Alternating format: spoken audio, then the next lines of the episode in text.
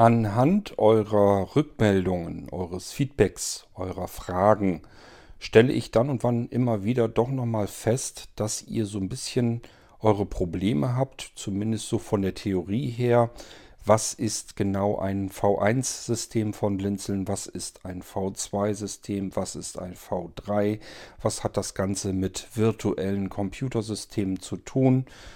Es ist nicht so einfach das muss ich auch gestehen, wenn man in der Theorie ist, ihr habt also noch gar kein Computersystem von Blinzeln, dann könnt ihr euch das nicht gut vorstellen. Diejenigen, die beispielsweise schon Nanocomputer haben und mit V1, V2-Systemen schon gearbeitet haben, die können sich das durchaus gut vorstellen, weil sie damit eben hantieren können und arbeiten können, herumprobieren können und bemerken, was ist das, wo sind Vor- und Nachteile. Und äh, deswegen können die sich das genauer vorstellen. Wenn man das aber nicht hat, und nur aufgrund der Erzählungen hier im Irgendwasser sich da ein Bild drüber machen soll, ist das Ganze ganz offensichtlich nicht so einfach und äh, deswegen versuche ich da immer wieder drauf einzugehen, solange bis ihr euch was drunter vorstellen könnt. Wir haben in diesem Fall nochmal einen ähm, Audiomitschnitt von unserem Anrufbeantworter ähm, bekommen von Wolfram aus Berlin. Und äh, ja, den hören wir uns gleich zuerst mal an und dann versuche ich nochmal auf unsere V-Systeme einzugehen. Denn äh, ja, so ganz eindeutig ist Wolfram das noch nicht klar mit den V-Systemen, wie das Ganze funktioniert und was was ist. Ich muss da wirklich einfach nochmal drauf eingehen. Und diejenigen unter euch, die sagen, ich habe das begriffen, ich weiß, was das ist, oder ich habe sogar ein blinzeln Computersystem hier, ich kann das ja selber ausprobieren, ich weiß, was was ist, dann müsst ihr eben weiter zappen zum nächsten Podcast. Ich denke mal, da wird es ja genug geben und spätestens morgen oder übermorgen oder überübermorgen gibt es ja auch die nächste Episode im Irgendwasser schon. Also nur Geduld haben, dann kommt wieder was für euch. Diese Episode hier mache ich für diejenigen unter euch, die sich unter den V-Systemen von Blinzeln noch nicht so richtig was vorstellen können.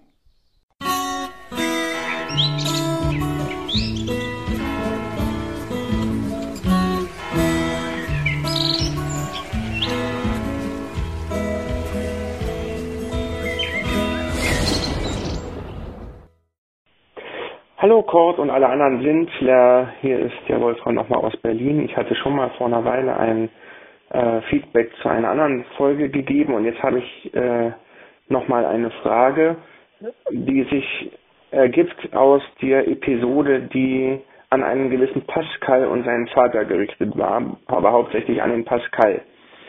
Ähm, da wurden ja nochmal in relativ episch breitischer Form, aber dennoch äh, sicherlich verkürzt, die ganzen Blindzellensysteme kurz vorgestellt.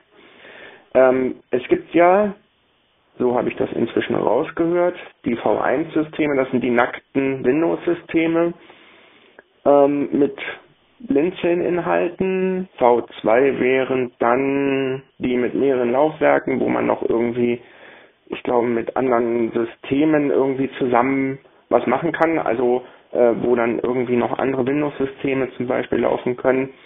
Ähm, das sind die V2-Systeme, wo man dann auch Sachen durchaus ausprobieren kann, ohne dass sich das auf das Hauptsystem auswirkt. Und die V3-Systeme sind nach meinem Verständnis, wie ich das mitgekriegt habe, diejenigen, wo man Computer auch in virtueller Form hat. Und auf die virtuellen Computer möchte ich mal zu sprechen kommen. Ähm, es ist eine tolle Idee, das Ganze zu machen.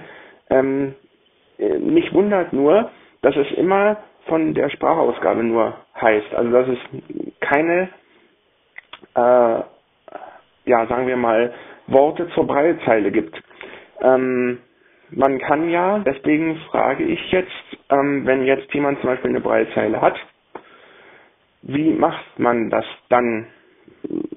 Also sicherlich kann Blinzeln dann von Haus aus nicht äh, die Breitzeile einrichten, es sei denn, der Du-Chord oder irgendwer hätte jetzt genau dieselbe Breitzeilenart, also sagen wir mal beispielsweise Papenmeier ELC-Reihe, ähm, die ist ja komplett gleich.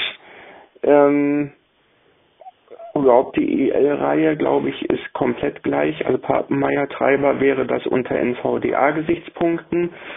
Ähm, aber wie wäre es jetzt, wenn man eine Papenmeier-Zeile an ein virtuellen Computer in einem V3-System, beispielsweise an ein Android übergeben wollte oder an ein Ubuntu. Ähm, weil da gibt's ja im Ubuntu, weiß ich das hundertprozentig, grundsätzlich das BRLTTY oder BrailleTTY, wie auch immer man das Ding aussprechen möchte, ähm, was ja eigentlich ein Konsolenscreen wieder ist, aber benutzt wird auch über eine Brücke, die BRL API, ähm, um letztlich die grafische Oberfläche mit Orca anzusprechen. Ähm, wie gelingt euch dann die Durchreichung ähm, von Breitzeilen oder beschäftigt ihr euch gar nicht erst damit, wobei ich mir das eigentlich nicht vorstellen kann, ähm, dass man sich damit grundsätzlich nicht beschäftigt. Ähm, ich kann mir schon sehr gut vorstellen, dass ihr Blinzler habt, die auch mit Breitzeilen arbeiten. Deswegen die Frage mal, und vielleicht kommt das mal in einer B- oder U-Folge, was auch immer, äh, würde mich jedenfalls sehr interessieren. Danke. Lieber Wolfram, erstmal herzlichen Dank für deinen Anruf. Äh, es sind genau diese Rückmeldungen, die Fragen, die Audiobeiträge, die ich benötige, um selber einschätzen zu können, ob ich das, was ich euch erzählt habe, schon über bestimmte neue Technologien, ob ich das verständlich hinbekommen habe oder noch nicht so gut. Es ist ja so, dass man sich natürlich, wenn man schon ein Blinzeln-System hat, dann kann man sich das natürlich besser vorstellen, weil man einfach an Ort und Stelle schon mal ein bisschen damit herum experimentieren kann. Ich würde noch nicht mal behaupten, dass jemand, der einen Blinzeln-Computer hat, wirklich komplett alles durchdringend äh, verstanden hat, was er jetzt damit alles tun kann. Das glaube ich gar nicht mal unbedingt. Aber er kann sich zumindest vorstellen, was womit gemeint ist und wie es funktioniert, wenn er damit arbeitet und herumexperimentiert. Die Möglichkeit hat man aber ja nicht, wenn man kein Blinzeln-System hat und sich aber trotzdem vielleicht für verschiedene Technologien, die wir entwickelt haben, durchaus trotzdem interessiert.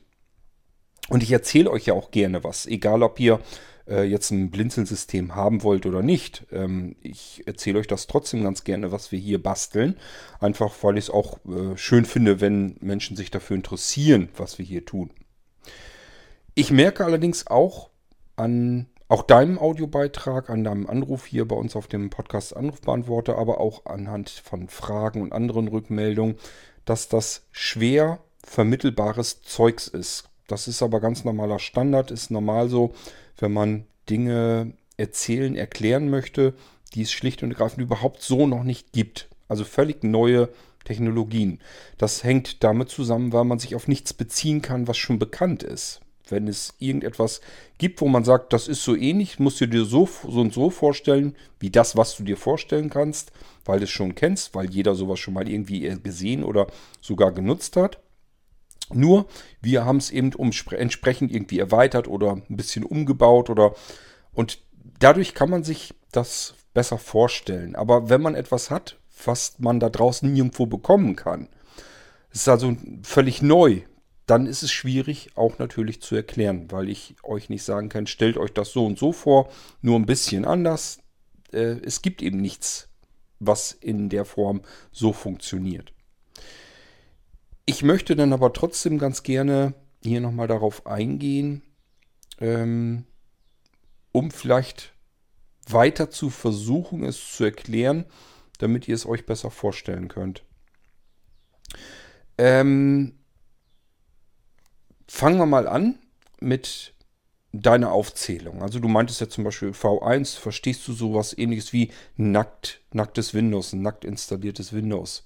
Da denke ich jetzt dann gleich schon wieder, na, nicht, dass er das jetzt ähm, ähm, irgendwie durcheinander bekommt mit unseren Pure-Systemen. Die gibt es ja auch. Fangen wir mal erstmal generell an. Also Windows ist Windows. Ob ihr es jetzt vom Blinzeln kriegt oder von irgendeinem anderen, der euch das installiert hat, das bleibt erstmal ein ganz normales Windows.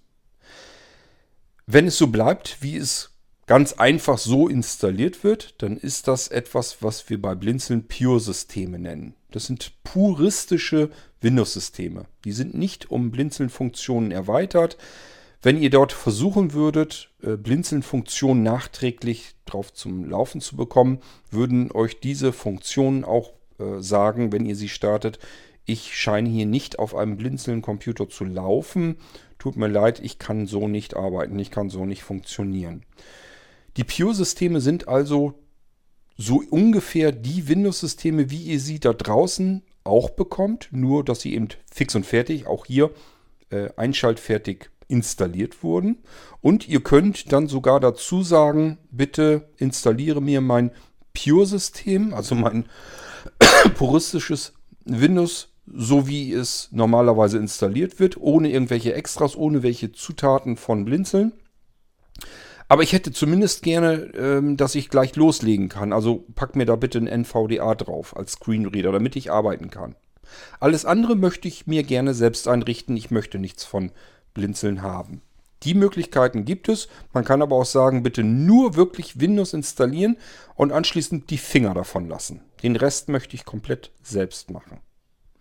Die Möglichkeiten hat man. Das sind so Feinheiten, wo man sagen kann, okay, ähm, ich möchte das so weit vorbereitet haben, dass schon alles aktualisiert ist, dass das Windows also keine Updates mehr zieht, dass es aktiviert ist, ähm, dass ein NVDA Screenreader läuft und sofort mit mir quatscht, ähm, dass es vielleicht Kontrast mit hohem Kontrast ähm, blendfrei ähm, eingerichtet ist, damit ich wirklich vernünftig arbeiten kann. Ihr könnt mir auch sagen, ähm, du kennst ja so ein paar Möglichkeiten, mehr Leistung rauszuholen, dass das Ganze ein bisschen knackiger und schneller funktioniert. Bitte macht das auch schon fertig, aber bitte keine Software installieren und keine äh, Funktionen von Blinzeln draufpacken. So, und das könnt ihr gerne sagen. Das alles fällt unter dem Bereich Pure-System. Und diese Pure-Systeme, die gibt es sowohl in der V1-Technik als auch in der V2-Technik. Also kann man bei beiden Installationsarten äh, von uns bekommen. Wer sagt, ich will den ganzen Krempel vom Blinzeln, ich finde das zwar toll, dass ähm, Cord mir hilft, vernünftige Hardware zusammenzusuchen, damit ich einen gescheiten Computer habe und dass er mir das so weit alles einrichtet, dass wenn ich einen Knopf drücke, dass das System startet. Aber ab da möchte ich bitte äh, komplett alles alleine installieren, einrichten, konfigurieren. Das soll dann so sein, wie ich mir das vorstelle. Und ich will davon blinzeln, keinerlei Erweiterungen und so weiter drauf haben. Kommt nicht oft vor. Ich persönlich kann mir auch nicht vorstellen, warum man das so haben will, weil dafür sind ähm, viele Erweiterungen, die wir auf den Systemen drauf haben, einfach zu ähm, zu sehr vorteilhaft. Wenn ich an die V2-Technik alleine denke, ähm, das ist ein so gravierender Vorteil für sehbehinderte und blinde Anwender, äh, dass ich einfach nicht nachvollziehen kann, wie man das nicht haben möchte, wenn wir es schon anbieten. Aber gut, wenn ihr das so haben wollt, machen wir das. Also ihr könnt sagen, bitte V1-System installieren. Ganz normale Standard-Windows-Installation pack mir noch ein NVDA drauf und macht, fahr die Kiste wieder runter und schick sie ab. Den Rechner möchte ich gerne bitte so haben. Das geht. Was übrigens nicht funktioniert, da fange ich dann an zu streiken. Ähm, wenn ihr sagt, ja, ich möchte aber äh, ein nacktes Windows haben, also ein Pure-System, aber ich möchte, dass du mir den Firefox installierst und ähm, austauscht gegen den Microsoft Edge als ähm, Standardbrowser und ich möchte vielleicht noch ein OpenOffice installiert haben und als CD-Brennprogramm nochmal Nero, Burning ROM und so weiter. Das sind für mich keine Pure-Systeme. Entweder wollt ihr euch das selbst installieren und einrichten, könnt ihr haben, nennt sich Pure-System, oder ihr wollt ein Blinzeln-System haben. Alles, was dazwischen ist, so ein bisschen hiervon, ein bisschen davon, das aber nicht, möchte ich nicht mitmachen. Da habe ich keine Lust zu. Du müsst ihr selber machen. Also, ähm, überlegen, ob ihr das so haben wollt oder ein ganz normales Blinzeln-System mit allen Schickimicki da drauf, was man so ähm, haben kann. So, das ist also der Unterschied schon mal zwischen einem Windows in der Pure-Edition von Blinzeln und an der Blinzeln-Edition. Es gibt also eine Pure-Edition, habe ich euch eben erklärt, nacktes Windows, ohne alles. Und einmal die Blinzeln-Edition, also erweitert um den Funktionsumfang, den wir bei Blinzeln auf unsere Rechner ähm, äh, mit eingebaut haben. So, das hat also erstmal mit V1 und V2 gar nichts zu tun, denn es gibt tatsächlich sogar Pure-Systeme, die man auch fürs V2-System haben kann. V1 Äh, darunter kann man sich vorstellen, eine Windows-Installation genauso, wie ihr sie bei allen anderen ähm, Händlern und Anbietern und so weiter auch bekommt. Also es ist erstmal geht es darum nur um die reine Installationstechnik. Also man nehme sich einen Windows-Datenträger, USB-Stick oder CD, DVD, was auch immer und ähm, starte das Setup davon und installiere das Windows. Das ist bei uns V1. So wie man seit vielen, vielen Jahrzehnten ein Windows auf den Computer bekommt, so machen wir das auch. Das ist die alte Technik, das ist V1.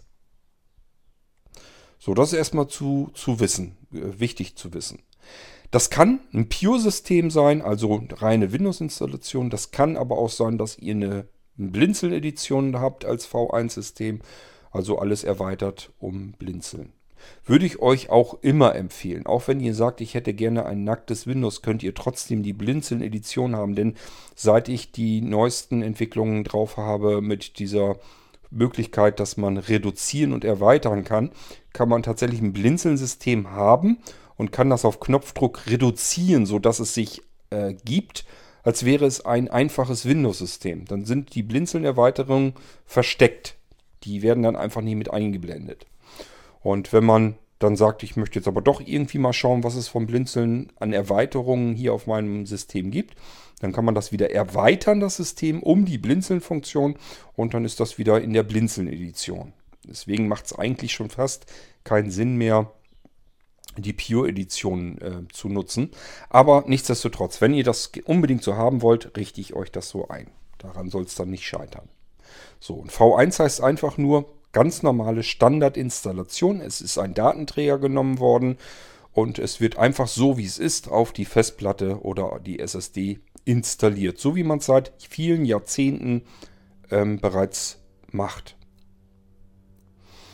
So, wenn das V1 ist, was könnte dann V2 sein?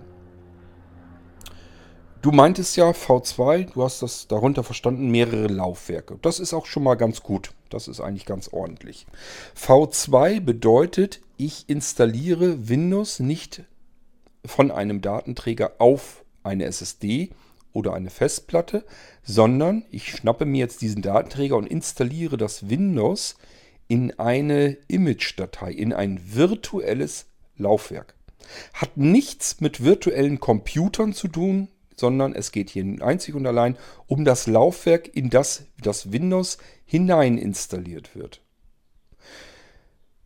Welche Vorteile hat das, wenn ich das Windows in einem virtuellen Laufwerk habe? Und ein virtuelles Laufwerk ähm, ist nichts anderes als eine Image-Datei, also eine einzelne Datei. Eine einzige äh, Datei, da ist mein komplettes Windows-Betriebssystem mit allem Pipapo drinne. Kann ich sogar partitionieren und mehrere Laufwerke reindonnern und alles Mögliche. In eine einzelne Datei, wohlgemerkt. Ähm, der Vorteil ist, wenn ich solch eine einzelne Datei habe, dann kann ich diese Datei beispielsweise aus Platzgründen auslagern. Ich kann mir also einfach ein beliebiges USB-Laufwerk nehmen, USB-Festplatte, USB-Stick und verschiebe die, das virtuelle Laufwerk mit meinem kompletten Windows-System einfach auf dem USB-Datenträger. Und habe dann wieder Platz auf meinem physikalischen Datenträger im Rechner, also auf der Festplatte oder der SSD. Ich kann sagen, ich mache mir hier von diesem kompletten Windows-System in diesem virtuellen Laufwerk ähm, mal eben eine komplette Kopie, indem ich einfach nur die Datei fokussiere, strgc drücke und mit strgv nochmal ähm, wieder einfüge und schon wird eine Kopie erstellt. Ähm, ich kann mehrere unterschiedliche Windows-Laufwerke haben. Beispielsweise vielleicht ein System für Wartungsarbeiten, wo spezielle Software drauf ist, äh, mit der ich zerstörte Laufwerke reparieren kann oder Analysen auf meinem Computersystem vornehmen kann, gucken kann, warum ist meine CPU-Last so hoch, welche Programme laufen im Hintergrund die ganze Zeit, die das verursachen. Ähm, Fehler im Dateisystem korrigieren, reparieren, Viren bereinigen oder aber ähm, Datenträger bereinigen oder ähm, gelöschte Dateien oder Verzeichnisse wiederherstellen. Es gibt ja ganz viele Dinge, die auf solch einem Computersystem durchaus mal schief gehen können und dann repariert werden müssen. Und dafür haben wir uns vielleicht extra ein komplettes System fertig gemacht und eingerichtet. Gibt es fix und fertig vom Blinzeln.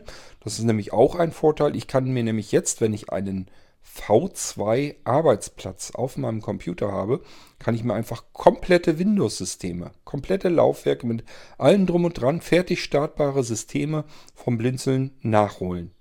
Kann die einfach auf meine echte Festplatte einfach drauf kopieren. Es ist ja immer nur eine Datei. Die kopiere ich mir einfach auf meinen Rechner und lege dieses Laufwerk jetzt virtuell ein. Wir haben also ein Wechselsystem in unserem V2-Arbeitsplatz. Das alles spielt sich komplett unabhängig ab vom V1-System. Also dieses V1-System, das haben wir sowieso drauf auf dem Computer. Ein ganz normales Windows, mit dem wir arbeiten können. Aber um Blinzeln Funktionsumfang erweitert, es sei denn, wir haben ein Pure-System. Und der V2-Arbeitsplatz, der ist immer on top, der kommt zusätzlich dazu. In diesen V2-Arbeitsplatz können wir hineinstarten und ich habe euch eben von den V2-Systemlaufwerken, von diesen virtuellen Laufwerken erklärt und erzählt. Und zwischen diesen V2-Laufwerken können wir hin und her switchen. Wir können also sagen, ich möchte jetzt dieses V2-System einlegen oder ich möchte ein anderes V2-System einlegen und so weiter und so fort. Es gibt ein Wechseldatenträgersystem, sozusagen ein virtuelles in unserem V2-Arbeitsplatz, wo wir die Windows-Systeme jetzt plötzlich auf Knopfdruck auswechseln können. Und das in Sekundenbruchteilen. Das ist nicht, dass das irgendwie äh, mehrere Sekunden dauert oder so, sondern das geht per sofort. Es ist wirklich sofort. Ich drücke die Taste, klack macht's. Und dann haben wir ein komplett anderes Windows-System in unseren V2-Arbeitsplatz eingelegt und ich kann meinen Computer davon starten. Es ist kein virtueller Computer, es ist kein virtuelles Betriebssystem. Ähm, ich kann, es ist ganz normales Windows. Es verhält sich auch ganz normal. Es macht auch Gebrauch komplett von aller Hardware, die ich angeschlossen habe. Ich muss hier keine Klimmzüge machen. Ich muss keine USB-Ports durchreichen. Es ist ein vollwertiges Betriebssystem, ein ganz normales Windows, so wie ihr es kennt. Ihr habt auch wieder ein Laufwerk C, auf dem alles drauf ist. Nur ähm, dieses Laufwerk wird erst während des Starts als Laufwerk eingebunden. Vorher ist dieses Laufwerk nur eine einzelne Datei. Und eine einzelne Datei hat immer den riesengroßen Vorteil, ich kann sie umbenennen, ich kann sie löschen, ich kann sie kopieren, ich kann sie verschieben. Alles das, was ich mit einer einzelnen Datei sonst ganz normal auch tun kann, kann ich auch mit dieser Datei machen. Nur dass es sich hierbei um diese Datei um ein komplettes virtuelles Laufwerk handelt, auf dem mein ganzes komplettes Windows-System installiert ist. So kann ich auch mein Windows-System einfach nehmen und so wie ich es euch beschrieben habe, eben einfach kopieren und kann jetzt sagen, ich möchte mir ein Windows fertig machen, das benutze ich zum Spielen. Dann mache ich mir eine weitere Kopie und das benutze ich jetzt künftig, um Software auszuprobieren und zu testen. Wenn der Test daneben gegangen ist, schmeiße ich das komplette Laufwerk weg, indem ich die Entferntaste drücke auf dieser Datei mit meinem virtuellen Laufwerk drin und mache mir eine weitere Kopie und teste dann damit wieder. Ich kann, wie gesagt, auslagern, kann sagen, ich brauche mal ein bisschen mehr Platz. Dann schubse ich einfach diese einzelnen Dateien rüber auf dem USB-Laufwerk oder auf dem äh, USB-Stick. Und wenn ich die mal irgendwann wieder brauche, hole ich sie mir einfach wieder von dort herein in meinen V2-Arbeitsplatz. Ähm, ich kann sagen, ich mache mir ein V2-System fertig, um dann mit dem Internet zu surfen. Wenn dann irgendwas passiert, ist nicht ganz so schlimm. Dann schmeiße ich das weg und schnapp mir einfach ein neues Windows-System. Das aber wieder komplett fix und fertig ist, weil ich muss es ja nicht installieren. Sondern ich nehme einfach eine Ausgangsbasis und mache mir davon eine Kopie und arbeite damit einfach weiter. Ich hoffe, dass das so ein bisschen deutlicher wird. Wir haben, um komfortabel arbeiten zu können mit solch einem V2-System, haben wir zwei ähm, Bedienoberflächen, mit denen wir ähm, unser V2-System bearbeiten, konfigurieren können. Das ist einmal die V2 Arbeitsplatzverwaltung. Die sammelt so ein bisschen die Funktion zusammen, damit wir die unter einem Dach haben. Und die V2 Systemverwaltung. Damit können wir sagen, lege jetzt dieses virtuelle Laufwerk ein und schmeiße das andere virtuelle Laufwerk so lange raus. Ähm, exportiere mir dieses Systemlaufwerk, das V2-System, beispielsweise eben auf ein NAS-System oder auf eine USB-Festplatte oder wohin auch immer. Spielt keine Rolle. Ihr könnt alles herannehmen, wo Platz genug drauf ist und könnt sagen, da soll jetzt das V2-System hin exportiert ausgelagert werden, damit es keinen Platz wegnimmt. Damit ich eine Sicherheitskopie habe. Warum auch immer. Und wenn ich das Ding mal wieder brauche, dieses System, was ich mir mal abgespeichert habe, dann gehe ich auf V2-System hinzufügen und kann dann diese Datei auswählen. Dann wird sie wieder in meinen V2-Arbeitsplatz hereingeholt. Der V2-Arbeitsplatz ist sozusagen ein richtiges Laufwerk ähm, auf meiner Festplatte und das V2-System ist eine Datei auf meinem V2-Arbeitsplatz Laufwerk. Ähm, und dieses V2-Arbeitsplatz Laufwerk kann sich seinen Speicherplatz mit anderen Möglichkeiten teilen. Beispielsweise nutze ich gerne das Datenlaufwerk vom Blinzeln auch als V2-Arbeitsplatz. Das heißt, dann habe ich Daten, Software, System, ähm, Backup und so weiter. Das habe ich alles auf diesem Laufwerk drauf. Aber zusätzlich ist es auch ein V2-Arbeitsplatz. Und somit sind da auch diese einzelnen, einzelnen Dateien drauf, diese V2-Systemlaufwerke. Die sind da eben auch drauf. Und ich kann von meinem normalen V1 Windows ausgehend sagen, ich möchte jetzt den V2-Arbeitsplatz starten. Dann wird das Bootsystem auf dem ähm, Datenlaufwerk in, äh, konfiguriert zum nächsten Start hin. Und das Bootsystem, was dort ist, sagt dem ganzen Ding im Prinzip wieder, hier ist äh, ein V2-Systemlaufwerk, davon sollst du starten. Dann wird dieses V2-Systemlaufwerk, was ja eine Datei ist, eingebunden. Daraus wird ein für das System reales Laufwerk gebaut. Und das ist eben dann dieses C-Laufwerk dann wieder, wo ganz normal dann von gestartet wird. Es ist alles sehr kompliziert, ich weiß. Man kann sich es eigentlich erst so richtig vorstellen, wenn man an dem Ding sitzt und damit arbeitet. Dann merkt man einfach, okay, ich habe hier Dateien. Da steht dann vielleicht sogar Windows 10, 64-Bit und so weiter dran. Das wähle ich mal aus und dann starte ich mal in den V2-Arbeitsplatz und siehe da, er startet direkt dieses System, was ich eingelegt habe. Und das steht mir plötzlich, wenn er dann fertig gestartet ist, als Laufwerk C auch so eingebunden zur Verfügung. Ein Laufwerk, ich real bisher gar nicht zu Gesicht bekommen habe. Es gibt es gar nicht auf meinem Rechner. Das wurde erst zu einem realen Laufwerk gemacht beim Starten meines V2-Systems weil es eben ein virtuelles Laufwerk ist. Virtuelles Laufwerk bedeutet immer, es ist nicht real existierend, sondern es wird ähm, aus einer Datei erst generiert, das Laufwerk, beim Starten, beim Starten des Systems. Vorteile habe ich jetzt genannt. Kopieren, löschen, umbenennen, auslagern, importieren, exportieren also ähm, und so weiter und so fort. Ich kann mir fix und fertig komplette Systeme vom Blinzeln jederzeit nachholen, dann einfach draufpacken und habe fertig, einschaltfertige Systeme, die ich mir jederzeit neu hinzuholen kann. Ich kann mir ähm, Setup-Dateien holen, also Windows-Systeme, die vorinstalliert sind, wo ich es nur noch zu Ende installieren muss. Das hat den großen Vorteil, das kann ich auch blindlings hinkriegen. Das heißt, der Setup fängt dort an mit seinem Starten wo ihr den Narrator von Windows schon zuschalten könnt und könnt die Installation selbstständig abschließen. Ihr könnt selber mal ähm, euer Windows selbst installieren im V2-Arbeitsplatz. Und sollte was schiefgehen, ist das überhaupt nicht schlimm, denn ihr könnt ja jederzeit wieder in euer V1-System zurück, was dann ganz normal startet. Von dort aus legt ihr euch einfach wieder ein anderes V2-System ein, könnt wieder rüberwechseln zum V2-Arbeitsplatz es wird wieder dieses System dann gestartet. Sind ganz viele Vorteile und einen wichtigen Vorteil Den will ich auch nicht verschweigen. Das habe ich hier auch schon oft genug in Irgendwasser genannt. Man kann solch eine V2-Systemdatei natürlich auch auf einen Molino V2 rüberschubsen. Man kann einfach sagen, das ist jetzt mein ganz normales Windows-System, mit dem ich hier gearbeitet habe.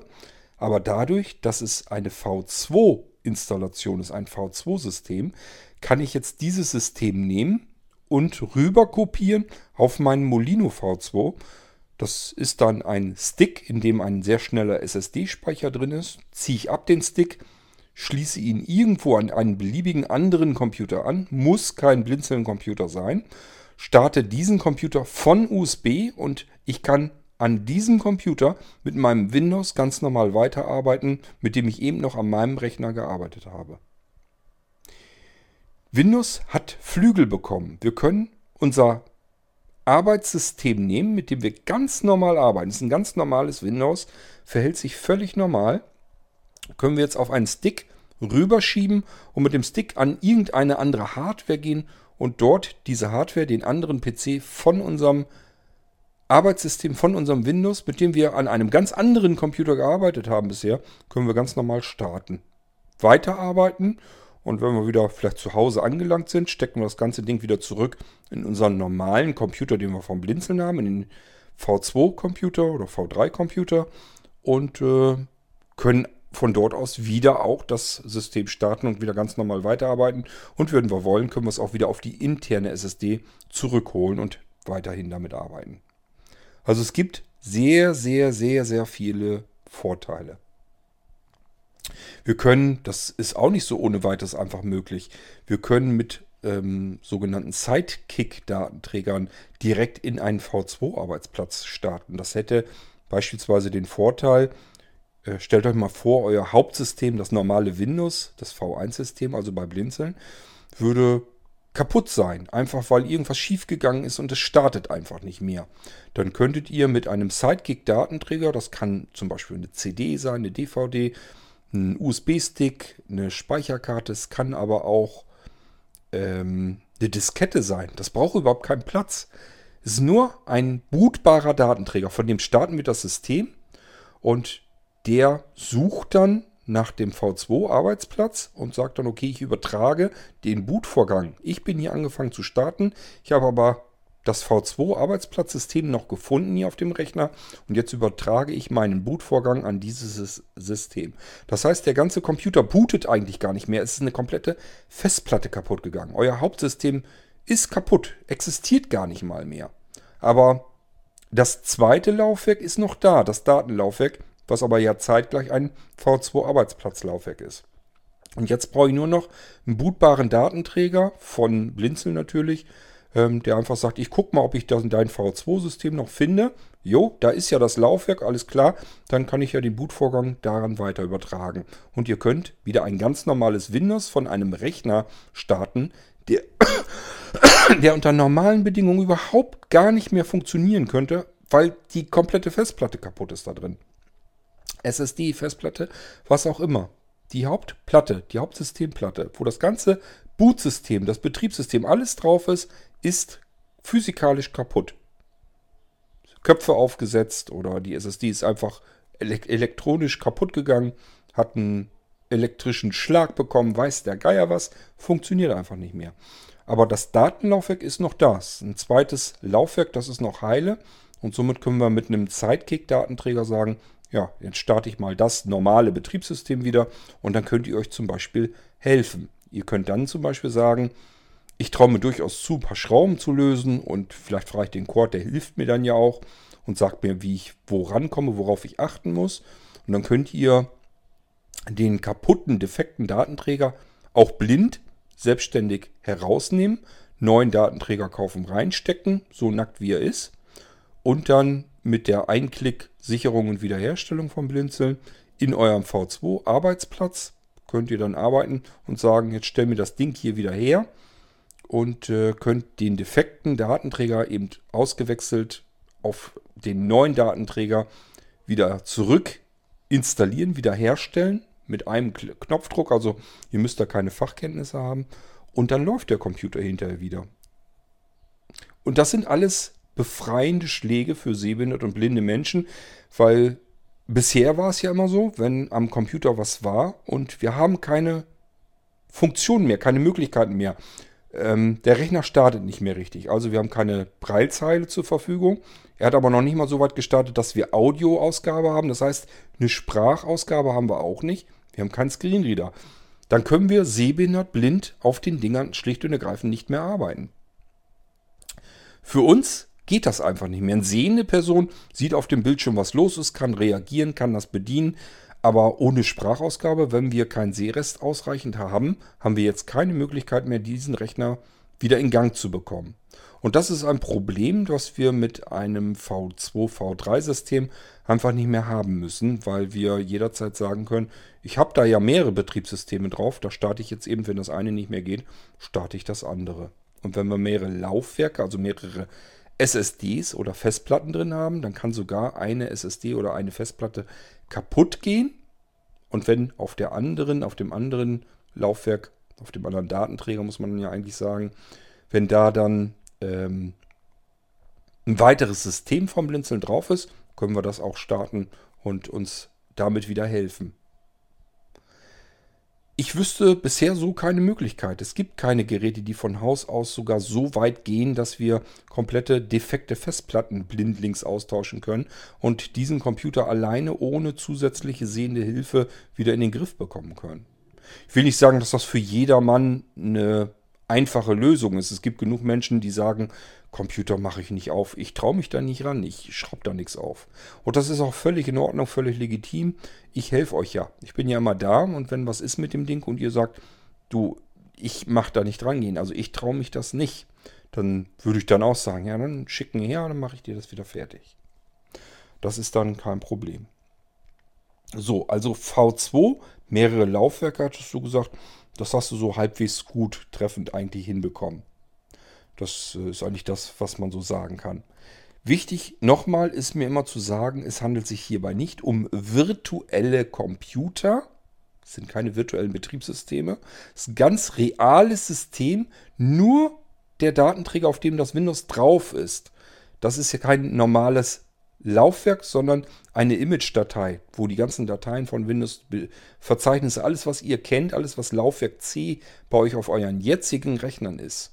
Das steckt alles in einer einzelnen Datei und dadurch können wir diese Datei munter kopieren, verschieben, löschen, umbenennen, alles was wir mit einer jeder anderen beliebigen Datei eben auch tun können. Und das ist unser komplettes Betriebssystem, unser ganzes Windows ist da drin. So, dann kommen wir als nächstes auf die V3-Systeme. da sind wir eigentlich schnell mit durch. Da hattest du jetzt, ähm, Wolfram, gemeint, darunter verstehst du die virtuellen Computer. Nee, hat mit virtuellen Computern auch in diesem Fall überhaupt rein gar nichts zu tun. Da kommen wir gleich drauf zu sprechen, denn da hattest du ja noch mehr Fragen dazu. Sondern V3 bedeutet, ich habe beide Welten, beide Installationsarten auf meinem Computer. Also sowohl V1-System, ein ganz normal installiertes Windows, so wie ich das auch kenne, wie ich es gewohnt bin. Ich habe ein Laufwerk C da drauf und da sind meine ganzen, ähm, ist mein Windows drauf, meine Programme werden darauf installiert. So wie ich es seit jeher gewohnt bin, so ist auch mein Blinzeln-Computer. Nur eben um Blinzeln-Funktionen stark erweitert, aber wie gesagt, diese Erweiterung kann man sich neuerdings auch ausblenden lassen, so dass sich dieser Computer zeigt, als wäre ein ganz normales, sauber installiertes Windows. Hat das funktioniert auch eigentlich nur deswegen so genial, weil wir schon seit jeher bei Blinzeln äh, die zusätzlichen Funktionen und Programme und so weiter nicht ins System hinein installieren, sondern einfach nur drauf kopieren und dann an den entsprechenden Stellen mal eben verknüpfen. Und diese Verknüpfung kann man einfach löschen, entfernen die Sachen, die drauf kopiert sind, auch. Also habe ich mein normales Windows-System kein bisschen belastet. Es ist nicht vermurkst. Es können normalerweise auch keine Fehler reinkommen. Äh, Fehler können trotzdem passieren. Das hat aber andere Ursachen, andere Gründe. Es ist jedenfalls nichts in mein System hinein installiert, sodass es auch nicht vermüllt ist oder irgendwie sich seltsam verhalten kann aufgrund dessen. Ähm, das ist also einmal dieses V1 das haben wir drauf. Und wir haben V2-Arbeitsplätze drauf, was ich eben auch erklärt habe. Und wenn wir beides auf einem Computer drauf haben, V1 plus V2 ist V3. Das ist übrigens jetzt der Standard bei Blinzeln. Das heißt, wenn man sich einen normalen Blinzeln-Computer kauft, hat man sowohl ein V1-System als auch V2-Arbeitsplätze darauf. Und dann hat man es immer mit einem Blinzeln V3-Computer zu tun.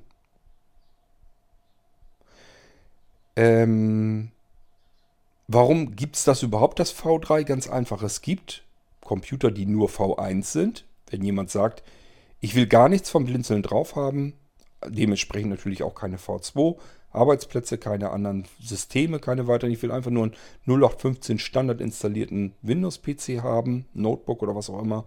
Dann ist das ein V1.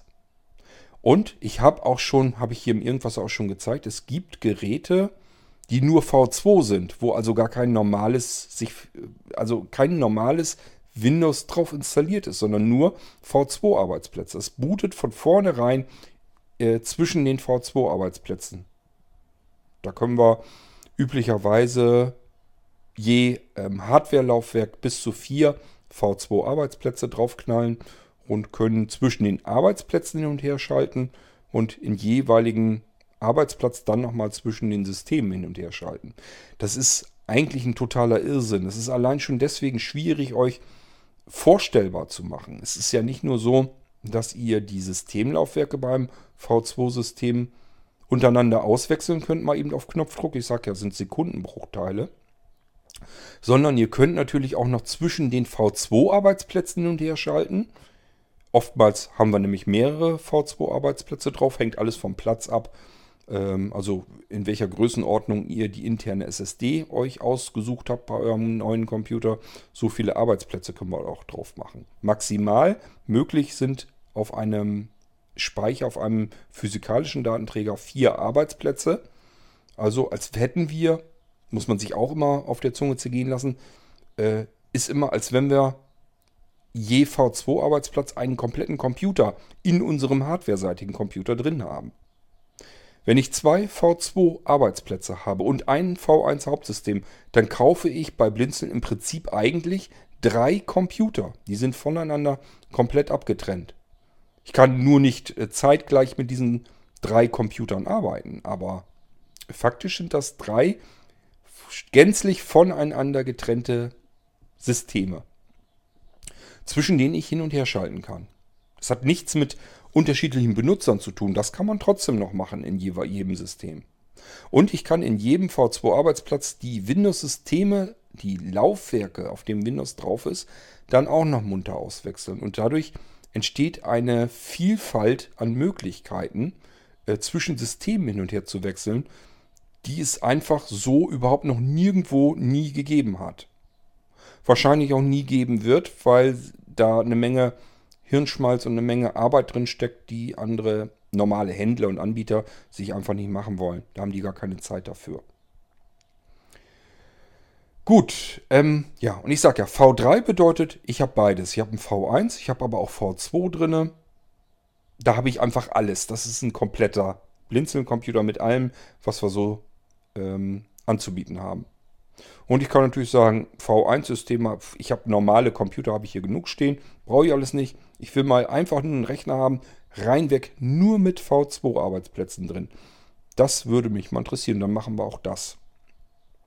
Ich persönlich finde immer am besten, wenn man alles hat, dann hat man auch alle Möglichkeiten. Wenn dann irgendwas geht oder nicht geht, kann man in das jeweilig, jeweilig andere hinein ähm, wechseln. Oder wenn man merkt, hier ist ein Nachteil, den ich sonst im normalen anderen System nicht habe, kann man hin und her wechseln. Also es gibt verschiedene Vorteile, die man dann hat, wenn man wirklich einfach alles hat. Da muss man keine Kompromisse machen. Deswegen, das ist auch der Grund, warum im Prinzip, es sei denn, ihr habt Sonderwünsche, ihr wollt das nicht so haben. Ansonsten ist jeder Blinzeln-Computer seit einigen Monaten schon immer ein V3-Computer. Wenn ihr schon ein Blinzeln-System habt, ein Blinzeln-Computer und sagt ja, ich habe zwar mitbekommen, dass ich hier ein V3 habe, Ich kann mir da aber nach wie vor nichts drunter vorstellen. Ich kann es auch nicht richtig bedienen. Ich verstehe es auch einfach gar nicht. Dann wartet einfach ab. Ähm, es wird vielleicht ja immer so ein bisschen deutlicher. Erstens, äh, so wie ihr mit den Dingern umgeht, wie ihr arbeitet damit. Da traut ihr euch vielleicht dann doch mal zu, einen V2-Arbeitsplatz zu starten. Wechselt vielleicht mal irgendwann darin das Systemlaufwerk und merkt, ach, süß, war jetzt gar nicht so schlimm, war gar nicht so schwierig. So langsam kapiere ich, was ich da alles Schönes mitmachen kann. Und zum Zweiten könnt ihr dem irgendwas erlauschen. Immer wenn ich euch mal ein bisschen wieder was zeige und vorstelle, dann kommt ihr wieder einen Schritt weiter.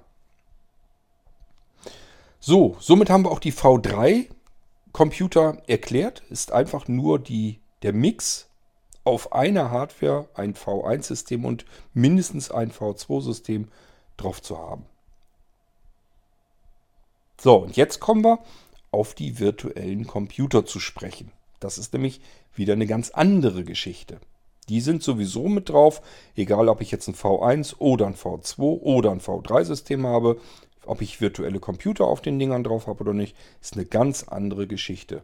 Diese virtuellen Computer sind nicht als Laufwerke irgendwo ähm, installiert, sondern äh, die finde ich beispielsweise auf dem Desktop und äh, es ist also so, dass ich das früher das ganze Virtual Systems immer genannt habe vom Blinzeln. Und das geht jetzt so langsam rüber äh, und stellt sich bei euch so dar als Funktion virtuelle Computer. Das heißt, ihr findet auf dem Desktop einen Eintrag, der nennt sich auch so, virtuelle Computer. Und wenn wir ähm, den Eintrag ausführen, dann bekommen wir ein, eine Auswahl. Ihr habt das hier im Irgendwasser auch schon des Öfteren mitbekommen. Da können wir erstmal die Betriebssystemgattung sozusagen, wo unsere ganzen virtuellen Computer einsortiert sind, auswählen. Da wären jetzt im Moment äh, zum Beispiel DOS-Computer, Linux-Computer und Windows-Computer. So, und da wählen wir das erste Mal aus.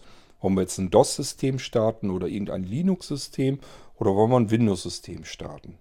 So, und dann Enter-Taste, dann kommen wir in die nächste Auswahl, nämlich dann sehen wir, was in dieser Kategorie für virtuelle Computer für mich startfertig drin sind. Das kann bei Linux sein, ein Android, ein Knoppix, ähm, Adriane, Ubuntu ähm, oder äh, so ein Linux-Kommandosystem, also ganz einfaches Linux, mit dem wir arbeiten können. Ähm, ja, da kommen wahrscheinlich auch nach und nach nochmal welche dazu. Ich muss bloß zwischendurch einfach Zeit haben, mich drum zu kümmern. So, äh, das kann bei den DOS-Computern sein, dass wir ein MS-DOS haben, FreeDOS haben, ähm, ja, keine Ahnung, DR-DOS habe ich jetzt noch nicht drin. Äh, DOS-Box können wir da drin starten. Das ist einfach nur so eine kleine Box, die gestartet wird, die auf DOS-Kommandos äh, hört und so weiter. Ähm, gibt also auch dort mehrere Möglichkeiten, verschiedene DOS-Systeme zu starten, DOS-Computer. Äh, und wir können natürlich auch in die Kategorie Windows gehen. Dort werden wir finden ein uraltes Windows 3.11, äh, Windows 7, das werden wir wahrscheinlich am, am häufigsten benötigen. Und vielleicht ein Windows XP, wobei ihr ja mitbekommen habt, dass ich da die letzten paar Male ähm, nicht ich, sondern der Screenreader da drin Probleme hatte. Damit können wir also auch arbeiten. So. Und da gehen wir einfach mit Enter drauf und sagen jetzt starte den, äh, zum Beispiel starte Windows 7. Und dann wird Windows 7 gestartet, aber über unserem Windows 10, das gerade schon läuft. Das heißt, wir haben unseren normalen realen Computer eingeschaltet. Der startet sein Windows 10 Betriebssystem. Dort finden wir auf dem Desktop von Windows 10 einen Eintrag virtuelle Computer. Oh, neugierig mal ausführen. Jetzt gehen wir in die Kategorie Windows. Dann fokussieren wir mit der Auswahl, geht alles mit Cursor rauf und runter, äh, Windows 7. Und mit der Enter-Taste starten wir das ganze Ding dann wieder. Und jetzt, optisch wäre es so, dass vor euch ein Bildschirm aufgemacht wird, in dem wir das Windows 7 System starten sehen. Genauso als würde es real starten. Bis wir den Startsound von Windows 7 hören und dann den Screenreader, der darauf läuft. Und jetzt können wir vor uns liegend ganz normal mit Windows 7 arbeiten.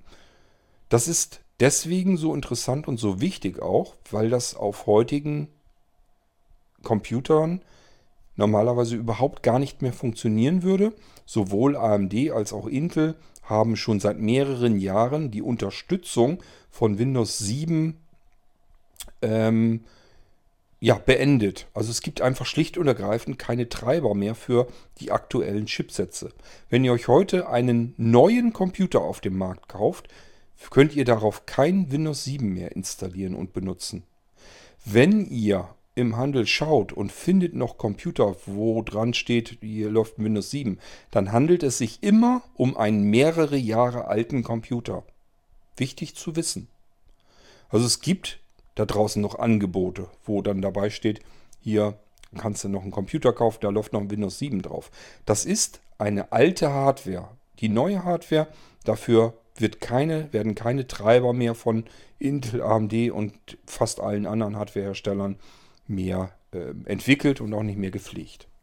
Gibt also keine Möglichkeit, mit diesen Computern unter Windows 7 ganz normal weiterzuarbeiten. Ich sollte vielleicht mal zwischendurch auf mein Aufnahmegerät gucken, ob ich ein Stromproblem habe, aber noch sagt er, alles in Ordnung.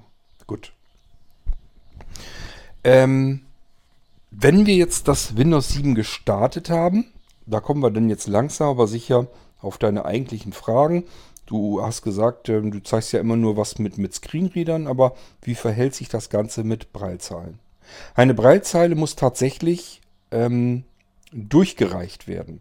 Wie kann man das machen? Wir haben ja Breilzahlen üblicherweise entweder seriell angeschlossen, wenn wir alte Breilzahlen haben. Falls sich jemand wundert, gerade so aus der Sehnenwelt, Breilzahlen sind extrem teuer, kosten viele tausend Euro. Wenn man so ein Ding anschafft, will man nicht, nur weil der Anschluss plötzlich nicht mehr aktuell ist, die ganze Breilzeile austauschen, denn die Dinger funktionieren ja noch weiter. Das heißt, man braucht alte Anschlüsse an aktuellen Rechner und da muss man mal gucken, wie man das dann hinkriegt. Tatsache ist, möglich ist es, machbar ist es. Wir können beispielsweise am Nano-Computer, der hat keinen seriellen Anschluss mehr, können wir aber mit Adaptern, mit Konvertern sind es dann genauer genannt, arbeiten, indem wir sagen, ich habe hier ein Kabel, es hat eine Seite USB-Anschluss, stecke ich in den Nano-Computer rein. Andere Seite hat es einen seriellen Anschluss, da stecke ich meine Breilzeile rein. Und ähm, dann ist das üblicherweise so, dass der Treiber von Windows 10 automatisch installiert wird, sofern Windows jedenfalls ähm, eine Verbindung zum Internet hat. Ähm, diese COM-Schnittstellen funktionieren in Windows 10 zumindest üblicherweise ähm, installationslos. Auch wenn da eine CD oder DVD bei ist, nicht immer einfach stur installieren, sondern erstmal im Gerätemanager gucken, ob Windows 10 sich nicht automatisch schon drum gekümmert hat. Denn diese beiliegenden CDs sind oftmals so stark veraltet, dass das gar nicht für Windows 10 wirklich optimiert und gedacht ist. So, seriell wäre eine Anschlussmöglichkeit, um eine Breilzeile anzuschließen. Dann hätten wir noch Bluetooth, gibt es auch wohl. Habe ich, ist mir noch nicht begegnet, aber soll es wohl auch geben. Ähm, Braillezahlen, die per Bluetooth mit dem Computer gekoppelt werden. Können wir auch tun. Und bei Bluetooth ist zu wissen, dass die üblicherweise einen virtuellen COM-Port anlegen. Das heißt, im Gerätemanager merke ich auf einmal, ich habe äh, einen Anschluss, den mein Computer gar nicht hat. Da steht tatsächlich was von COM1 und ich weiß von früher noch, COM1 bedeutet einfach, ich hätte einen seriellen Anschluss, gucke ich mir aber meinen Rechner von außen an, ist aber kein serieller Anschluss drin. Wie kann das denn angehen? Dann ist es ein virtueller äh, serieller Anschluss und das macht man bei Bluetooth-Geräten sehr gerne so, dass man sagt, äh, wir führen das Bluetooth, die Bluetooth-Verbindung äh, übertragen wir über einen virtuellen COM-Port. Dann haben wir nämlich die gemeinsame Schnittstelle zwischen dem Betriebssystem, zwischen Windows das arbeitet am liebsten mit einem COM-Port und äh, dem Bluetooth-Gerät. Äh, das arbeitet auch über diesen COM-Port und somit können die beiden sich unterhalten. So, das müssen wir uns erstmal behalten, weil das nachher noch eine Rolle spielt, dieser COM-Port. Also egal, ob es ein realer serieller Anschluss ist oder ein virtueller serieller Anschluss, wir haben im Gerätemanager einen COM-Eintrag. COM1, COM2, COM3, wie auch immer. Die können unterschiedliche Nummern dahinter haben. Üblicherweise sollten sie eigentlich mit COM1 anfangen. Ist aber nicht immer der Fall. Kann mal passieren, dass er COM1 temporär hatte. Merkt sich das, der ist nicht mehr angezeigt. Nimmt dann, bekommt den nächsten seriellen Anschluss, sagt sie, okay, dann bist du jetzt COM2. Und ähm, wir sehen aber nur COM2. Es kann alles passieren, also gar nicht so sehr daran stören. Wichtig ist nur, es taucht im Gerätemanager ein COM-Port auf. So, wir gehen aber erst nochmal auf die dritte Art, denn die ist ja auch nicht so weit hergeholt, dass wir die Braillezeile per USB anschließen und ähm, entweder ist auch hier die Möglichkeit, dass ein virtueller COM-Port dafür herangezogen wird. Das heißt, für das Betriebssystem sieht es dann auch hier so aus, als wäre das Ganze über einen seriellen Anschluss. USB heißt ja nichts anderes. Ähm, das ist ja auch ein serieller ähm, Standard. Und deswegen können wir es auch in einen Komport überführen. Oder aber es wird mit speziell mit Treibern gearbeitet, geht auch. Dann können wir einfach äh, den Treiber installieren, unserer Breilzeile, müssen aber den USB-Port irgendwie an den virtuellen Computer durchreichen. Und das bringt mich dann auf die Dinge, die wir jetzt tun müssen. Egal, ob wir jetzt seriell Bluetooth oder USB angeschlossene Breilzeilen haben. Irgendwie müssen wir die mit unserem virtuellen Computer verbinden. So, jetzt ist erstmal wichtig, dass die Braillezeile auf unserem realen Computer funktioniert. Die haben wir schon mal soweit physikalisch angeschlossen, Treiber installiert, bla bla, alles soweit in Ordnung. Aber unser virtueller Computer, der weiß davon noch gar nichts. Wir müssen jetzt in die ähm, Verwaltung unseres virtuellen Computers gehen, in die Einstellungen. Da ist unsere komplette virtuelle Hardware, wird dort konfiguriert. Da ist unser Arbeitsspeicher, wie groß der sein soll. Da sind unsere virtuellen Laufwerke drin, die Grafikkarte, der Soundchipsatz und so weiter. Also alles, was unseren virtuellen Computer ausmacht, das steckt da drin. Das können wir frei konfigurieren und dort gibt es auch einen Bereich serielle Anschlüsse und dort können wir einen seriellen Anschluss hinzufügen, beziehungsweise wir müssen ihn nur aktivieren, dass wir einen seriellen Anschluss brauchen. Und da ist dann ein Auswahlschalter, was wir jetzt, welchen Komport wir auf diesen seriellen Anschluss drauflegen wollen. Und ich habe ja eben erzählt, wenn wir unsere Braillezeile angeschlossen haben an den realen Computer, haben wir im Gerätemanager üblicherweise einen Komport. COM1, COM2, COM3, wie auch immer. Und den müssen wir jetzt an unseren Komport vom virtuellen Computer überreichen, müssen die beiden miteinander verbinden. Das macht man in den Einstellungen des jeweiligen virtuellen Computers. Wenn wir also mit Windows 7 arbeiten wollen, dann schauen wir uns die Einstellungen unseres virtuellen Windows 7 Computers an. Dort gibt es einen Bereich seriell, da müssen wir rein.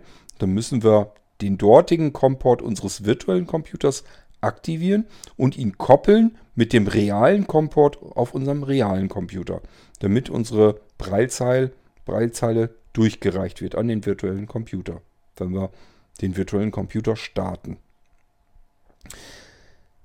Halten wir nochmal fest, es kann also sein, wir haben eine Bluetooth-Zeile oder auch per USB angeschlossen, die dann aber mit einem virtuellen Comport arbeitet.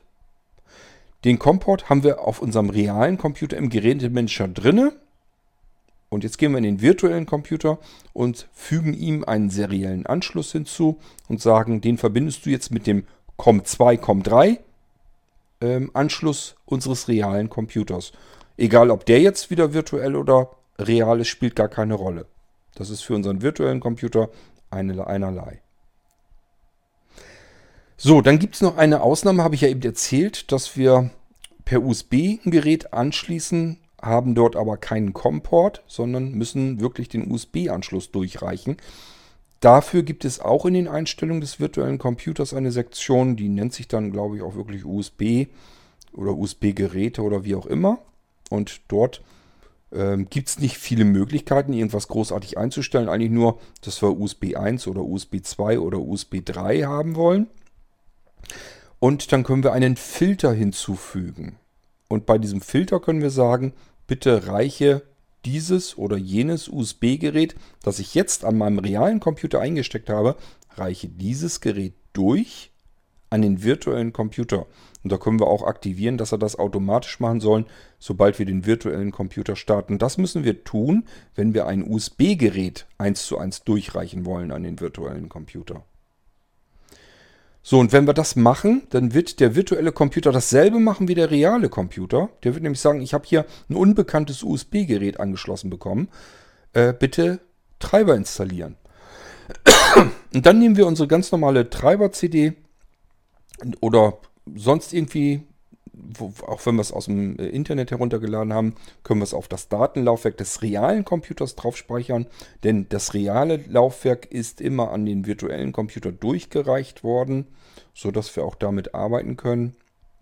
Bei Linux-Systemen ist es ein bisschen komplizierter. Da müssen wir dann wirklich mit ähm, CD-DVD-Laufwerken arbeiten, die wir entweder an das reale CD-Laufwerk durchreichen ähm, wir können aber auch, lass mich überlegen, USB-Stick durchreichen direkt und davon den Treiber nehmen. Das ist jedenfalls manchmal ein bisschen umständlicher, aber es geht dann auch. So, und dann müssen wir ganz normal den Treiber installieren. Wenn wir das, unsere Braillezeile, ähm, so wie ich es eben erklärt habe, an den Comport anlegen, dann würde das Linux-System auch dieses Gerät als solches erkennen können. Und genauso ist es, wenn wir ein, eine Braillezeile, die per USB angeschlossen wird, eins zu eins durchreichen an einen USB-Port des virtuellen Computers. Dann verhält sich auch hier das Linux ganz genauso, wie es sich auf einem realen Computer verhalten würde. Dann die Braillezeile in ein Linux-System zu integrieren. Da kann ich euch nicht beihelfen. Das, äh, da bin ich genauso ähm, Newbie wie ihr vielleicht auch. Da müsst ihr euch also bei den Linux-Leuten so ein bisschen ähm, schlau machen, wie man das macht, wie man da genau vorgeht. Äh, aber ich sag ja, das ist, wenn ihr, sobald ihr das Gerät, das hardware-seitige Gerät, in dem Fall die Breitzeile, eins zu eins durchgereicht habt an den virtuellen Computer, verhält sich der virtuelle Computer mit eurer Breitzeile genauso wie der reale Computer. Für ihn ist es kein Unterschied. So, und wie ihr dann die Braillezeile bei euch in das Linux-System bekommt, wie ihr sie dort integriert, das müsst ihr euch dann sowieso durch ähm, ja, aneignen, durchlesen, ergoogeln, erfragen, je nachdem. Das müsstet ihr aber auch mit einem virtuellen Computer tun. Äh, ihr habt hierbei nur den großen Vorteil, ihr müsst jetzt nicht noch das Linux selber installieren, das ist schon fertig startbar drauf. Ihr müsst nicht ähm, einen extra Computer haben mit einem Linux drauf, um damit herum zu experimentieren mit eurer Breitzeile. Ihr könnt einfach den virtuellen Computer nehmen, Breitzeile durchreichen und dann zusehen, dass ihr die Breitzeile in dieses Linux hinein integriert bekommt. Da will ich aber gar nicht so viel großartig dazu sagen. Das ist wie gesagt dann geht es dann langsam raus aus den Spezifikationen, ähm, die ich euch da nennen kann. Also es gibt ja viele Dinge, da kann ich dabei helfen. Da fühle ich mich relativ sicher. Äh, sobald das mit so Hilfsmitteln in Linux-Systemen losgeht, da verlasse ich dann so ganz langsam aber sicher den Pfad. Da müsst ihr euch die Hilfe woanders dann weiterholen. So, wenn ihr euch sagt, ähm, ich möchte gerne meine Breitzeile in Windows virtuelle Computer haben oder ja, keine Ahnung, ihr braucht jedenfalls irgendjemanden, der euch helfen soll, eure Breilzeile zu integrieren in euren neuen Computer, dann kann ich euch ähm, unseren Partner dann wieder äh, empfehlen. Das heißt, ich kann euch auch direkt weiter ähm, vermitteln, sodass die Ludwig Becker GmbH als Hilfsmittelanbieter sich bei euch meldet und sagt, was hast du für ein Problem? Wir kommen raus zu dir, klemmen deine Breilzeile an, installieren dir das JAWS und so weiter. Das machen wir dann alles fix und fertig. Wir kommen zu dir und machen dir das fertig. Das ist dann etwas, was dann die Ludwig Beckers als Dienstleistung anbieten. Die muss natürlich bezahlt werden, aber ähm, ihr braucht dann zumindest keine Angst zu haben, dass ihr da äh, allein werdet und nicht weiterkommt. Da sind dann Leute, die rauskommen zu euch und euch das fertig machen können, einrichten können und dann auch vorführen und zeigen können. Ähm, natürlich, Ludwig Becker GmbH, unser Partner, ist ganz normaler, realer, vernünftiger Hilfsmittelanbieter. Das heißt, ihr könnt auch dort eure JAWS-Lizenzen kaufen, ihr könnt dort eure Braillezeile kaufen und die können dann auch gleich rauskommen, bringen das ganze Zeugs mit, richten euch das fertig ein, sodass ihr loslegen könnt und arbeiten könnt. Solltet ihr euch nicht imstande fühlen, selber zu basteln zu experimentieren und zu machen und zu schaffen, solange bis das bei euch läuft, sondern ihr sagt euch, das traue ich mir nicht zu, da brauche ich Hilfe, da muss jemand rauskommen, geht das eben auch. Das macht dann aber nicht blinzeln, dafür sind wir in unserer Kooperation. Ähm, ich sag mal so wie der Jockel, der bietet individuelle Schulung an. Wenn ihr sagt, ich brauche hier irgendwie mal eine Schulung, damit ich da vernünftig mit umgehen kann, dann könnte der Jockel zum Beispiel zu euch rauskommen. Der ist ja mehr so im Süddeutschland in dem Raum ähm, tätig. Oder der Marco, keine Ahnung, ob der individuelle Schulungen macht. Ich glaube, der macht eigentlich nur Gruppenschulungen, aber da kann man sicherlich auch was äh, machen. Und wenn ihr bei ihm in der Nähe seid, könnt ihr natürlich auch dort hingehen und sagen, kannst du mir mal die Breilzeile einbinden? Das wird er sicherlich auch machen können. Ähm, und ansonsten die Ludwig Beckers, die reisen sowieso den ganzen Tag in der Gegend herum und die werden euch da sicherlich dann auch vor Ort helfen können. Kommen also zu euch raus, auch wenn er mal in Berlin wohnt oder sonst irgendwo. Dann äh, klingelt die irgendwann bei euch an der Haustür und richten euch das dann ein. Bringen die Breilzeile schon gleich mit, wenn ihr sie bei ihnen bestellt und äh, kümmern sich auch um die ganze Abwicklung über die Krankenkasse, sollte das nötig sein. Auch wenn es mal Ärger gibt oder so. Ich habe das schon mehrfach mitbekommen, dass Andi da sich wie so eine Löwin dann da vorstellt vor ihre Kunden und sagt, ich, wir müssen hier jetzt durchgehen. Notfalls gehen wir da mit dem Anwalt ran und äh, sehen zu, dass die Hilfsmittel ähm, gewährt werden. Und auch dann natürlich bezahlt werden.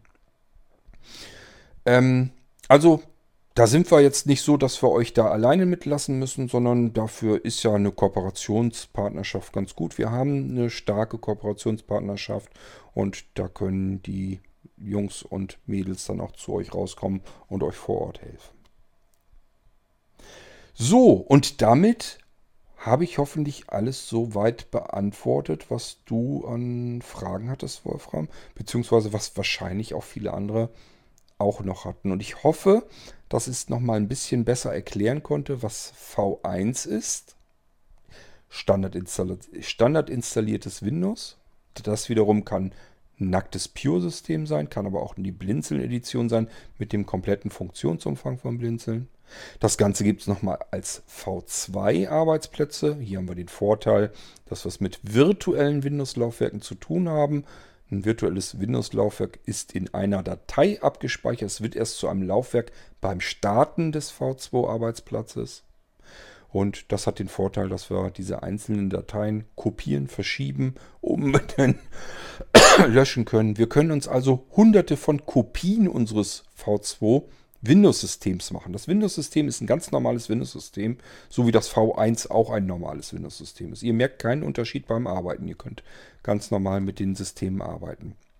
Nur, wir können uns von dem V2 Windows-System durch das einfache Kopieren einer einzelnen Datei beliebig viele Systemkopien machen. Komplettes Windows-System mal eben in wenigen einzelnen Minuten kopiert. Haben eine Kopie, können mit der Kopie weiterarbeiten, können auch mit dem Original weiterarbeiten, können von der Kopie weitere Kopien machen, können von dem Original weitere Kopien machen, können uns vom Blinzeln extra angepasste spezielle Windows-Systeme noch nachkaufen. Wir können Windows-Systeme auslagern, wenn wir nicht genug Platz haben, um wieder Platz zu schaffen und äh, können diese Dateien auch einfach nur abspeichern, um uns Sicherungskopien zu machen. Und, und, und. Das ist die V2-Technik. Und V3, das ist ein Mixbetrieb, das heißt, wir haben ein V1 Hauptsystem installiert, ganz normales Windows auf unserem Computer, aber zusätzlich auch diese V2-Technik, mit der ich eben die Vorteile mir hereinhole, dass ich hier die Windows-Systeme auslagern kann, auch auf Molino V2 Stick drauf speichern kann und dann damit zu einem anderen Rechner laufen kann und damit arbeiten kann und und und. Das ist V3. V3 ist immer einfach den Satz merken, V1 plus V2 ist V3. Dann kann man sich besser merken, was das ist. Ihr müsst eigentlich nur unterscheiden zwischen V1 und V2. Und wenn ihr den Unterschied begriffen habt, dann müsst ihr euch bloß noch merken, V3 bedeutet, ich habe beides. So, und zusätzlich zu allem, das können wir von allen diesen besprochenen Systeminstallationen aus benutzen dann, sind virtuelle Computer. Die gibt es zusätzlich auch noch. Ähm, und diese virtuelle, virtuellen Computer, das können viele unterschiedliche Betriebssysteme sein. Auch hier haben wir es mit einzelnen Dateien nebenbei übrigens zu tun. Das heißt, wir können auch hier uns einen virtuellen Computer schnappen, den kompletten Computer, beispielsweise Windows 7, und sagen, mach mir mal eine Kopie davon. Und dann könnt ihr mit der Kopie abgetrennt vom Original, habt also plötzlich zwei virtuelle Windows 7 Computer, könnt unterschiedlich mit denen weiterarbeiten. Virtuelle Computer haben wieder ganz andere Vorteile. Man kann zum Beispiel sagen, der Stand, so wie er jetzt ist, da will ich mal eben einen Sicherungsstand machen. Und davon könnt ihr mehrere Stände machen, könnt auf Knopfdruck sozusagen zwischen diesen verschiedenen Ständen hin und her wechseln. Damit muss man allerdings mit diesem virtuellen System ein bisschen mehr umgehen können und vernünftig umgehen können. Ähm, Im Hintergrund benutze ich VirtualBox, ähm, der die Virtualisierung der Computer übernimmt. Und ähm, das Ding ist von der Konfiguration her und so weiter leider nicht gut bedienbar. Ist auch nicht so einfach damit umzugehen. Im Normalfall habt ihr damit aber nichts zu tun. Ihr könnt einen virtuellen Computer einfach aus einer Auswahl heraus starten. Das Ding startet dann. Ihr könnt ganz normal arbeiten, wie mit jedem realen System auch. Wenn ihr fertig seid, sagt er Computer ausschalten oder herunterfahren. Dann wird euer Windows 7 ganz normal heruntergefahren und ihr befindet euch wieder auf dem Desktop von Windows 10 von dort aus, wo ihr den virtuellen Computer gestartet habt.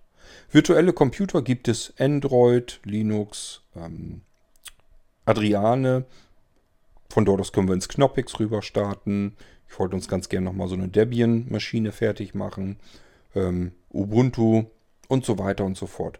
Also gibt es verschiedene Systeme und die sind schon fix und fertig drauf. Können wir auswählen, starten, warten, bis das System gestartet ist, dann damit arbeiten, ganz normal herunterfahren, dann wird es wieder ausgeschaltet und der Spuk ist vorbei. Wir befinden uns wieder auf dem real installierten Windows 10, können damit wieder ganz normal weiterarbeiten oder einen anderen virtuellen Computer starten. Wir können auch in den Desktop rüber wechseln von Windows 10 und einen weiteren virtuellen Computer starten. Das hat äh, die Auswirkung, dass wir parallel mehrere Computer auf derselben Hardware laufen lassen können. So können wir uns hin und her schalten zwischen unserem realen Windows 10, zwischen einem gestarteten Android-Computer, zwischen einem gestarteten Hadriane-Computer, zwischen einem gestarteten MS-DOS-Computer, zwischen einem gestarteten Windows 3.11 Computer, zwischen einem gestarteten Windows XP Computer, zwischen einem gestarteten Windows sieben Computer. Die alle könnten, wenn wir genug Arbeitsspeicher in unserem Rechner verbaut haben, alle parallel laufen, können da gestartet sein und würden dann alle zeitgleich auch arbeiten und funktionieren. Und wir können wie so ein Disk-Jockey zwischen diesen virtuellen Computern hin und her switchen und dann hier ein bisschen was machen, da mal kurz reinklicken, hier mal was arbeiten und nach und nach die Dinge einfach wieder herunterfahren, ausschalten und der Spuk ist wieder vorbei. So, wenn wir reale Hardware haben, die reichen wir eins zu eins durch. Entweder im Fall einer Breilzeile an den Komport des virtuellen Computers oder aber direkt über USB-Filter einfach durchgereicht. Dann versteht der virtuelle Computer sofort, alles klar, ich habe hier ein USB-Gerät und damit soll ich jetzt arbeiten. Wichtig dabei vielleicht noch zu wissen, ähm, serielle Geräte, und da gehört eben nicht nur der serielle Anschluss, sondern auch Bluetooth und USB dazu. Das ist alles serielle Technik. Ähm, können nicht zeitgleich mit mehreren Computern verbunden sein. Das bedeutet, wenn wir eine Breitzeile haben und reichen sie an den virtuellen Computer durch, ist sie in dem Moment am realen Computer abgezogen, so als wenn wir dort den USB-Stecker ziehen würden und umstecken würden in den virtuellen Computer. Es funktioniert nicht, dass die Braillezeile mit beiden Computern zeitgleich irgendwie kommunizieren könnte. Dann wird sofort ein Crash geben, Bluescreen und äh, die Systeme würden abschmieren. Das geht nicht. Also wird es so gemacht, wenn wir ein Gerät an einen virtuellen Computer durchreichen, wird es vom realen Computer, als wenn es dort physikalisch abgezogen wird. Und dann wird es am virtuellen Computer verbunden. Und dann können wir am virtuellen Computer damit weiterarbeiten, solange bis wir den ausschalten oder das USB-Gerät dort auswerfen. Dann macht es dort Deng Deng, geht raus aus dem virtuellen Computer und in dem Moment hat es der reale Computer, wird es dort wieder verbunden. Das ist vielleicht auch noch wichtig zu wissen, wie sich Hardware beim Wechseln vom realen Computer an den virtuellen Computer eigentlich verhält. So, und dann hatten wir als letztes noch gesagt, entweder selber probieren und machen und basteln oder eben Geld in die Hand nehmen und sagen, hier muss einer rauskommen und mir das einrichten. Ich kriege das nicht hin. So, und dann schicken wir euch die Bäckers äh, raus und die helfen euch dann beim Anschließen einer Breitzeile. Die helfen aber natürlich auch genauso gern ähm, beim Erwerb einer Breitzeile oder einer JAWS-Lizenz oder was ihr sonst so an Hilfsmitteln braucht.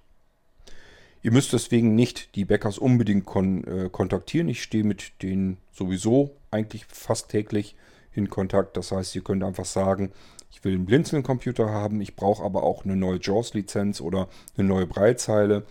Das äh, reicht völlig aus. Dann sage ich, ist in Ordnung. Da kümmert sich die Ludwig Becker GmbH. Ich reiche das weiter. Die werden sich dann mit dir in Verbindung setzen. So, und damit haben wir die Fragen von Wolfram abgearbeitet. Wir sind nochmal sehr intensiv auf die V-Systeme eingegangen und auch auf virtuelle Computer. Wie gesagt, früher hieß es immer Virtual Systems bei Blinzeln. Ich versuche uns so nach und nach das alles ein bisschen einzudeutschen. Ähm, ja, so wie es jetzt zum Beispiel ganz einfach einfach Sprachnotizen auf den Computern gibt und nicht irgendwie, was weiß ich, Notes oder sonst irgendetwas. Ja, und genauso verhält es sich mit Virtual Systems. Das wird so nach und nach zu virtuelle Computer und hat damit zu tun, dass ich mittlerweile kaum noch was ähm, in England absetze oder sonst irgendwo. Wir hatten es früher so, dass ich ähm, des Öfteren immer wieder mal ähm, auch Pakete ins entferntere Ausland geschickt habe. Also wir hatten Kunden in Italien, in Spanien, in Russland, äh, England, ähm, Australien. Also ich habe schon überall mal Pakete schicken müssen. Das hat sich aber mittlerweile alles sehr, sehr, sehr gelegt und äh, in erster Linie ähm, haben wir nur noch Bestellungen Deutschland, Österreich und sehr selten noch die Schweiz. Und ähm, ja, es sind alles deutschsprachige und dann habe ich mir gesagt, was willst du dann da immer mit den englischen Begriffen auf den Computern? Diese Anglizismen, ich mag die sowieso nicht so gern und deswegen verdeutsche ich das Ganze so nach und nach. Aus Virtual Systems werden, werden also virtuelle Computer. Es ändert sich auch faktisch was. Es ist nicht nur der Name, sondern auch die Verwaltung der virtuellen Computer ändert sich. Ähm, ich hoffe, es ist euch schon aufgefallen, wie ich ähm, früher die virtuellen Computer ausgewählt und gestartet habe und wie ich das heute auf Blinzeln-Systemen mache. Äh, das, das hintersteckt ja mal der Mini-Kategor, das Kategoriensystem von Blinzeln. Und damit werden auch die virtuellen Computer verwaltet und gestartet. Äh, funktioniert dann wiederum noch über eine Technik, die ich euch auch noch im Irgendwas zeigen möchte. Ähm, das ist dieses, ähm, diese Link-Technologie, die dahinter sitzt, dass man aus Verzeichnissen ähm, Dateiendungen machen kann und so weiter und so fort. Alles ein bisschen schwierig. Auch alles Technologien, die es einfach so überhaupt nirgendwo gibt. Das bisher muss ich ja annehmen, dass das deswegen so ist. Ist einfach bisher noch keiner drauf gekommen, das so zu lösen. Ähm, Habe ich aber deswegen so umgesetzt, weil es richtig geniale Dinge überhaupt erst möglich macht. Und äh, man kommt immer so von einem aufs andere, weil man erstmal so V2-System und virtuelle Com Computer fertig hat. Dann entsteht auch so ein bisschen der Wunsch, die Sachen ähm, unter zentraler Haube verwalten zu können, äh, starten zu können, mischen zu können und so weiter und so fort. Und dann braucht man wieder eine andere Technik, um dorthin zu kommen zu diesem Ziel. Und dadurch entstehen völlig neue Ideen, die ich dann natürlich wieder umsetzen muss erst. Also nicht so wundern, dass da irgendwie so Sachen entstehen, ähm, die es einfach so nicht gibt. Da kommt man von ganz alleine drauf, wenn man erst einmal einen ungewöhnlichen Pfad beschritten, bestritten hat, beschritten hat, dann kommt man auch äh, ganz schnell auf weitere Pfadverzweigungen, die eben genauso unbeschritten sind. So, damit können wir diesen Irgendwasser jetzt beenden. Ist ja auch wieder lang genug geworden. Episch, wie Wolfram das so schön sagt. Ja, ich weiß nicht, wie ich es anders hinkriegen soll. Ich bin leider solch ein Mensch, der, wenn er merkt, er hat etwas erklärt und das haben die Hörer noch nicht so richtig verstanden, dann habe ich immer nur für mich so die Möglichkeit, dass ich es nochmal erkläre und versuche ausführlicher und detailreicher zu erklären. Das heißt, aus episch wird noch epischer. Und das ist leider so die einzige Möglichkeit, die ich so kenne. Ähm, ich habe noch keinen anderen Weg gefunden, wie man es besser hinkriegen könnte. Ansonsten, wenn ihr das Gefühl habt, da sind noch Fragen, dann fragt ruhig. Ich erkläre es so lang, bis jeder verstanden hat, was ich damit gemeint habe. Da habe ich jetzt keine Probleme mit. Ähm, ich habe sehr viel Geduld, was sowas angeht. Einfach nochmal nachhaken, nachfragen und das geht so lang hin und her, bis es sitzt. Und es kommen natürlich auch noch irgendwas Episoden hinzu, wo ich euch dann den Umgang mit diesen ganzen Techniken äh, weiterhin zeigen werde. Bisschen habe ich euch schon gezeigt und äh, das wird natürlich stetig weiter ausgebaut. Ich habe jetzt noch nicht geplant, dass wir den Irgendwasser im Sommer irgendwie stilllegen oder so. Das heißt, so nach und nach kommen immer weiter die Sachen, die ich hier auch entwickelt habe. Die werde ich euch dann auch aktiv im Umgang natürlich zeigen. Vielleicht wird es dann auch ein bisschen deutlicher. Und ansonsten, ich sage ja, Fragen, Fragen, Fragen. Ich sitze hier und antworte gerne. Somit schönen Dank nochmal, Wolfram, für deinen Audiobeitrag. Und wenn wieder was ist, einfach fragen ist die einzige Möglichkeit für mich, überhaupt zu kapieren, zu wissen, ähm, ob ihr etwas verstanden habt oder noch nicht. Und das liegt nicht an euch. Ihr seid bitte nicht, dass da ich kriege das ab und zu mal mit, dass Leute sagen, ich bin da zu dumm zu, ich habe das nicht verstanden. Das hat damit überhaupt nichts zu tun. Das sind Dinge, die habt ihr so noch nicht gehabt. Und ich kann ja nur versuchen, das zu erklären. Und wenn ihr es nicht verstanden habt, dann liegt das nicht daran, dass ihr dumm seid oder es nicht verstanden habt, sondern dass ich es nicht vernünftig erklärt habe. Ganz einfach und ganz simpel. Und das Einzige, was ich tun kann, ich setze mich nochmal dran, versuche es nochmal zu erklären, mit vielleicht, wenn es geht, anderen Worten, mit anderen Möglichkeiten, mit anderen Vergleichen. Irgendwie kriegen wir es dann hin. Nur ich muss erstmal wissen, dass ich es nicht vernünftig erklärt habe. Sonst habe ich keine Chance, da nochmal drauf einzugehen und euch das zu erklären. Also bitte nachfragen, wenn ihr etwas nicht verstanden habt. Es liegt nicht an euch, das liegt immer an demjenigen, der euch das versucht hat zu erklären. Hat er hat das nicht richtig hingekriegt, dann muss man da nochmal bei. Ist kein Problem, mache ich gerne.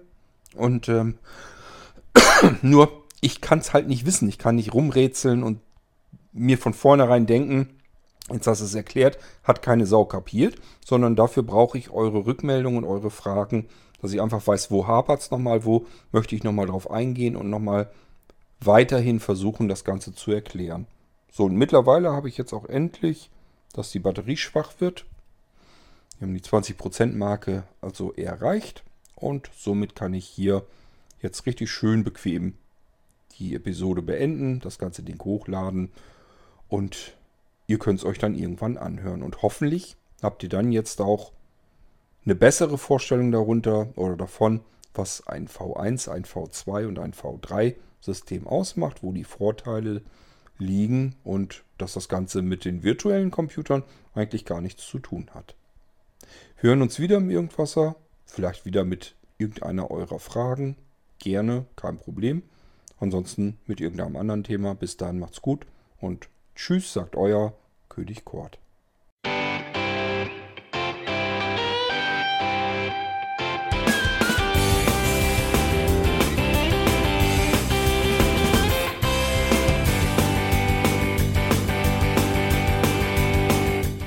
Das war Irgendwasser von Blinzeln. Wenn du uns kontaktieren möchtest, dann kannst du das gerne tun per E-Mail an podcast.blinzeln.org oder über unser Kontaktformular www.blinzeln.org.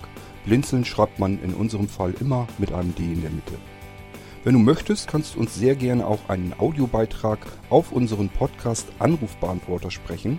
Der hat in Deutschland die Telefonnummer 05165 439 461. Und wenn du uns aus dem Ausland anrufen möchtest, dann ersetze einfach die erste 0 gegen die 0049 für Deutschland. Wir bedanken uns für dein Interesse und freuen uns schon darauf, wenn du auch beim nächsten Mal wieder mit dabei bist.